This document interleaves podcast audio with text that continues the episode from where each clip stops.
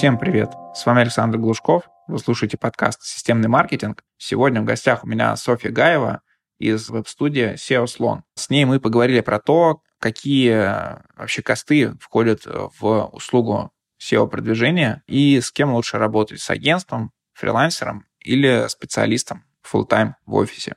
Кстати, если вам необходим надежный и хороший подрядчик по digital-маркетингу, можете обращаться ко мне. У меня большое количество знакомств в этой индустрии, большое количество агентств и просто отдельных исполнителей. Я смогу в зависимости от ваших целей подобрать вам идеального исполнителя, который не сбежит и который умеет реализовывать те задачи, которые у вас есть. Пишите мне напрямую, либо заполняйте форму, ссылка на которую находится в описании. Переходим к выпуску.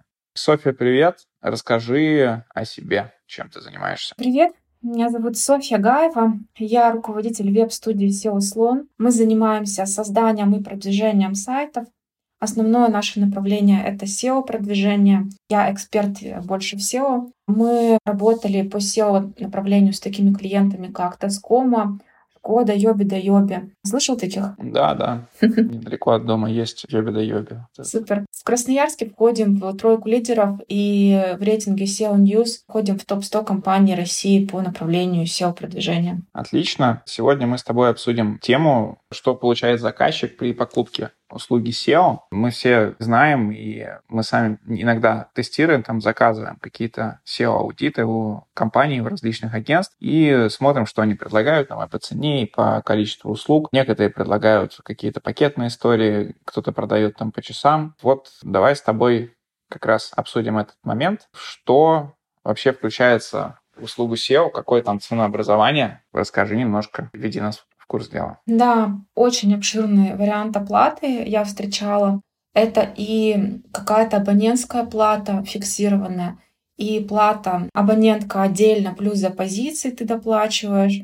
Кто-то предлагает только за трафик, за позиции. То есть, ну, очень большой разброс. Но принципиально SEO-продвижение везде будет включать в себя определенный объем услуг, который стоит определенных денег. Ну, например, что входит в SEO-продвижение? Ты сказал аудит сайта. Аудит сайта делает SEO-шник, SEO-специалист. Так, на вскидку, да, основная трата на SEO-продвижение — это работа самого SEOшника, SEO-специалиста. В принципе, в агентствах закладывается на эту статью расходов от 10 до 30 процентов бюджета. Что я имею в виду? Если ты обратишься в какую-то региональную студию, ну небольшую, да, то у них ценообразование строится следующим образом. Стоимость продвижения, то, что они платят зарплату за проект SEO-специалисту, они умножают на 3, и это итоговая стоимость получается.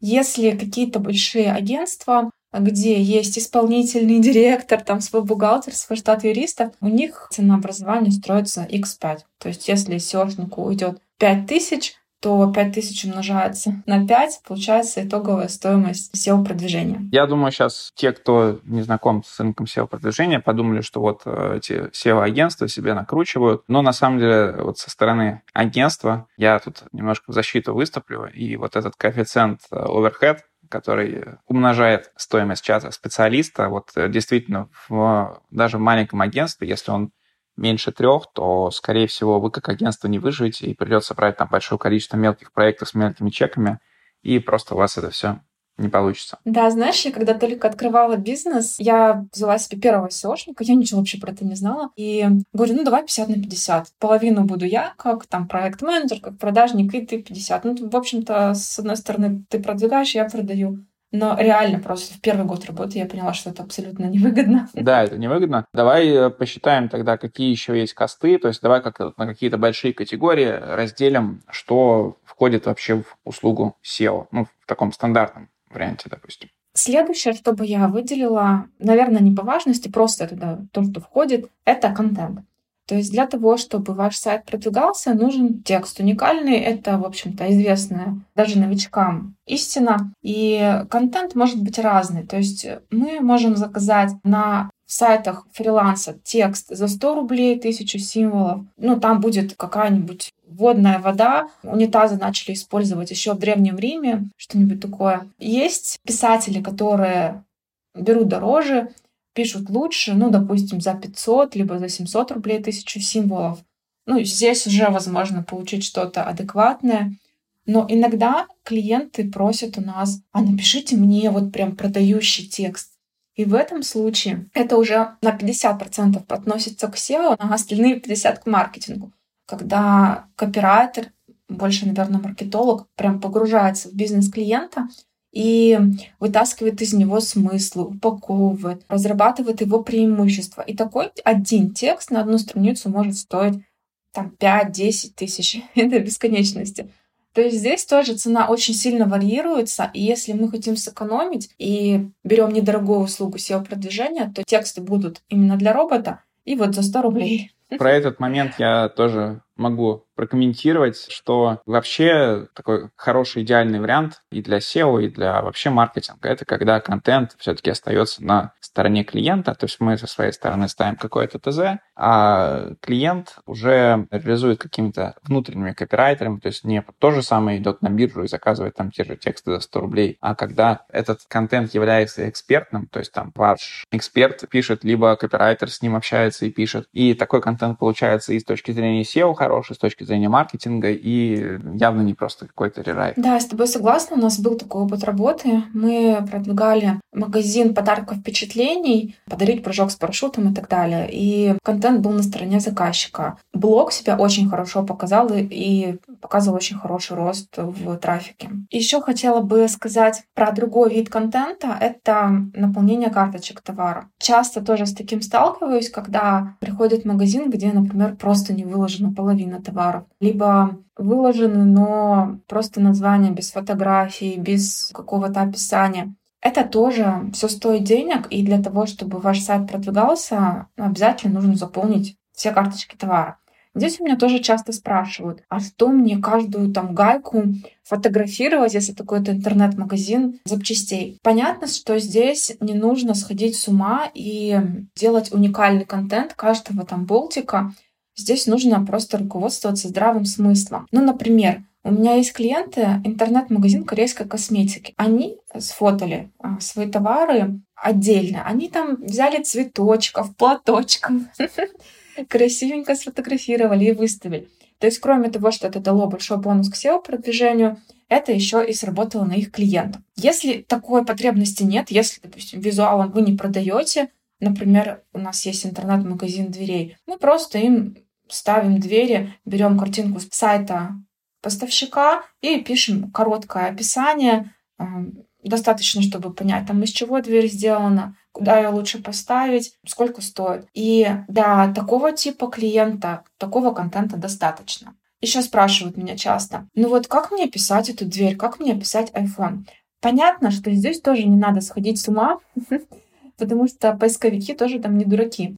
И если у тебя ты продаешь iPhone, то ну, ты его никак не пишешь никаким фантазийным языком. То есть у тебя есть набор технических характеристик, и, в принципе, для продвижения этому может быть достаточно. Контент мы с тобой разобрали. Давай тогда перейдем на следующий блок. Что еще входит в SEO? Еще в SEO-продвижение входит закупка ссылок. Обычно новички не знают, что это такое, чаще спрашивают про контент. Закупка ссылок — это значит, что мы, условно говоря, договариваемся с владельцами других сайтов, чтобы они разместили ссылку на ваш сайт. Здесь могут быть какие-то форумы, какие-то информационные сайты о вашей тематике. Если вы продаете строительные материалы, то мы на сайте информационном про стройку заказываем статью о том, что у вас можно купить строительные материалы, и ссылка идет на ваш сайт. И это стоит денег. Например, одна ссылка может обходиться от 300 до 500 рублей. В принципе, это что-то среднее. Но какие-то крупные ресурсы, крупные новостные порталы могут просить и до 10 тысяч рублей за ссылку, но это уже в меньшей степени относится к SEO-продвижению, это уже, наверное, больше к бренду. Как посчитать, сколько ссылок нужно будет тебе? Например, в Красноярске высококонкурентной тематики натяжных потолков на сайт ведут 117 ссылок. Я вот готовилась э, к нашему с тобой подкасту, посмотрела. И это стоило ну, приблизительно 46 тысяч рублей заказчику. Тот же сайт в Москве по такой же тематике, если сайт находится в топе, на него уже ведут 275 ссылок, ну, потому что просто в Москве больше конкуренция. И это примерно 110 тысяч рублей. Вот и стоит предполагать, в зависимости от города, в зависимости от тематики, сколько примерно вы потратите на ссылки. Ну и тут нужно еще, наверное, учитывать какие-то ссылки арендные, вечные, или какие-то еще там спрагманов? Слушай, ну, арендные ссылки мы не покупали никогда. И в сфере SEO-продвижения это уже, даже я бы сказала, больше опасно брать такие ссылки, потому что поисковики все это уже понимают. Мы покупаем вечные. Вечные для тех, кто не знает, это ссылка на стороннем сайте, которая, условно говоря, будет там всегда пока сайт существует. То есть ее никогда не удалят. Арендная ты платишь 3 рубля в месяц, она висит, если в следующем месяце ты не заплатил 3 рубля, ее снимают. Но это я бы отнесла уже больше к серым способам продвижения. Я здесь не совсем с тобой соглашусь, потому что вижу довольно много моделей того, как работает агентство, и это такие же сайты с хорошими результатами. Вообще есть какая-то часть специалистов, которые считают, что ссылки уже не работают, кто-то считает, что работает и только ссылки, кто-то, что арендные, кто-то, что вечные, и при этом в принципе, у всех есть свои результаты. То есть SEO-рынок, он не зарегламентирован. Возможно, случае, да. Мне кажется. Окей, ссылки разобрали. Какие еще есть косты, которые закладывает агентство в стоимость SEO? Я отношу еще к одной из важнейших метрик — это хороший проект-менеджер, то есть человек, который будет с вами общаться. Если вы заказываете продвижение у фрилансера, то человек и продвигает сайт, и общается с вами. Если это технарь, то он не сможет с вами выстроить какое-то взаимоотношение. Возможно, он не сможет что-то вам объяснить более понятно. В этом случае в агентстве я считаю, что одно из самых важных направлений — это вот хороший проект-менеджер который вам объяснит, сгладит углы, который вам предоставит красивый отчет, который этот отчет объяснит, объяснит, какая позиция где находится. У меня в компании, так как и проект-менеджеры, управленцы, и программисты, SEOшники, я просто не могу представить, что было бы, если бы SEOшник общался с клиентом. Мне кажется, это был бы такой ужас, и в конечном итоге могло бы закончиться все даже на матах. Согласен, и э, периодически Бывает такое, что клиент хочет, чтобы с ним непосредственно общался технический специалист, но на самом деле там даже для самого клиента, как бы он не считал, что это там лишняя какая-то прокладка, за которую мы еще дополнительно платим, что вот проект-менеджер. На самом деле нет, проект-менеджеры часто имеют более широкий взгляд на все это, они не настолько закопаны в детали, как э, SEO-специалисты, и они, э, ну, прям очень хороший, действенный такой бизнес-юнит в данном случае. Да, я согласна. Ну, вот, например, у меня работают проект-менеджеры, так получилось, честно скажу, случайно, но теперь я эту схему поняла. Они оба маркетологи. У одного был свой бизнес, он развивал его по маркетингу, и одна работала маркетологом.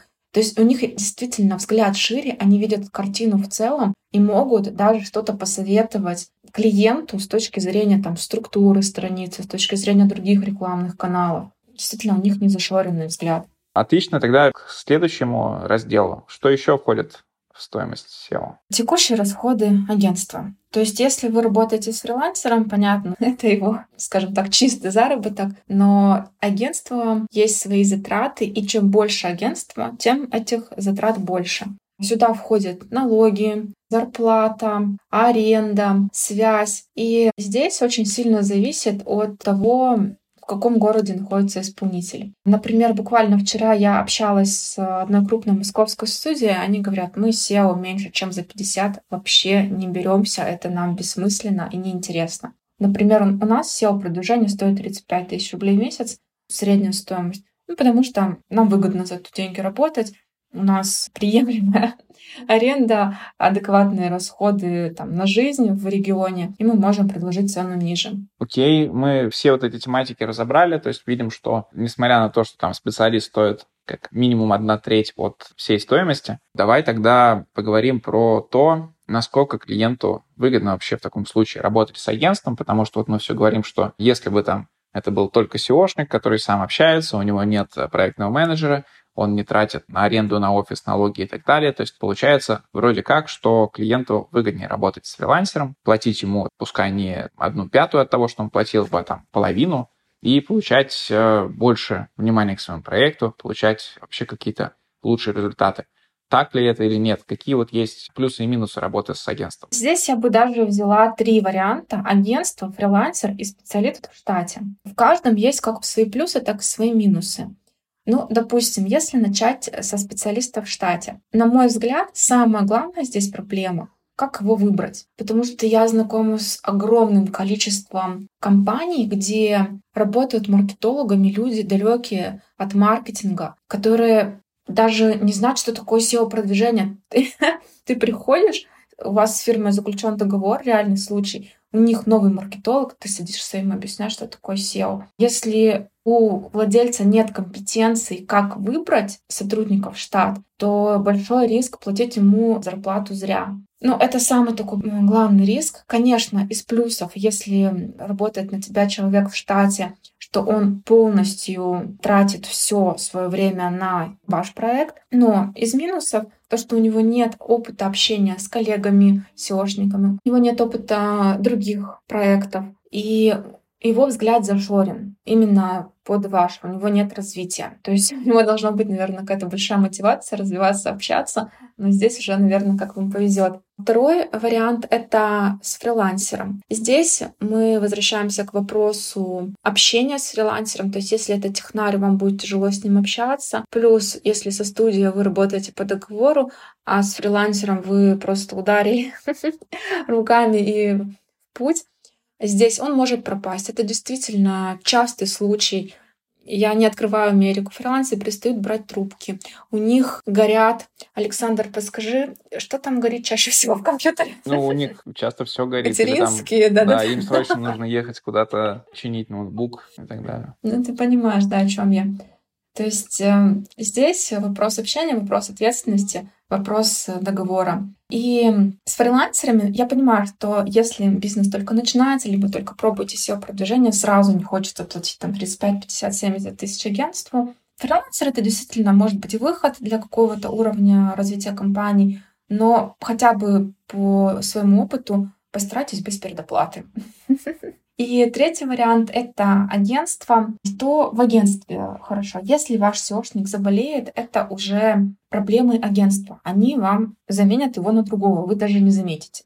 Если ваш проект-менеджер заболеет, аналогично. То есть все головники агентства берет на себя, все поломки компьютеров и так далее. Вам становится комфортно общаться.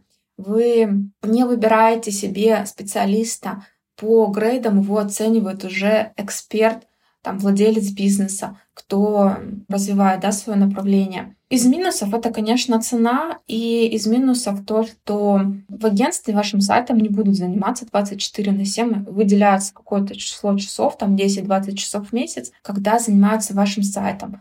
Понятно, бессмысленно просить в агентстве ежедневный отчет, что поменялось каждый день на сайте. Возможно, это и минус, возможно, и плюс, потому что специалист в агентстве имеет много проектов, у него большой опыт, и, скорее всего, он те задачи, которые выполняет новый специалист, SEOшник, может выполнить просто быстрее.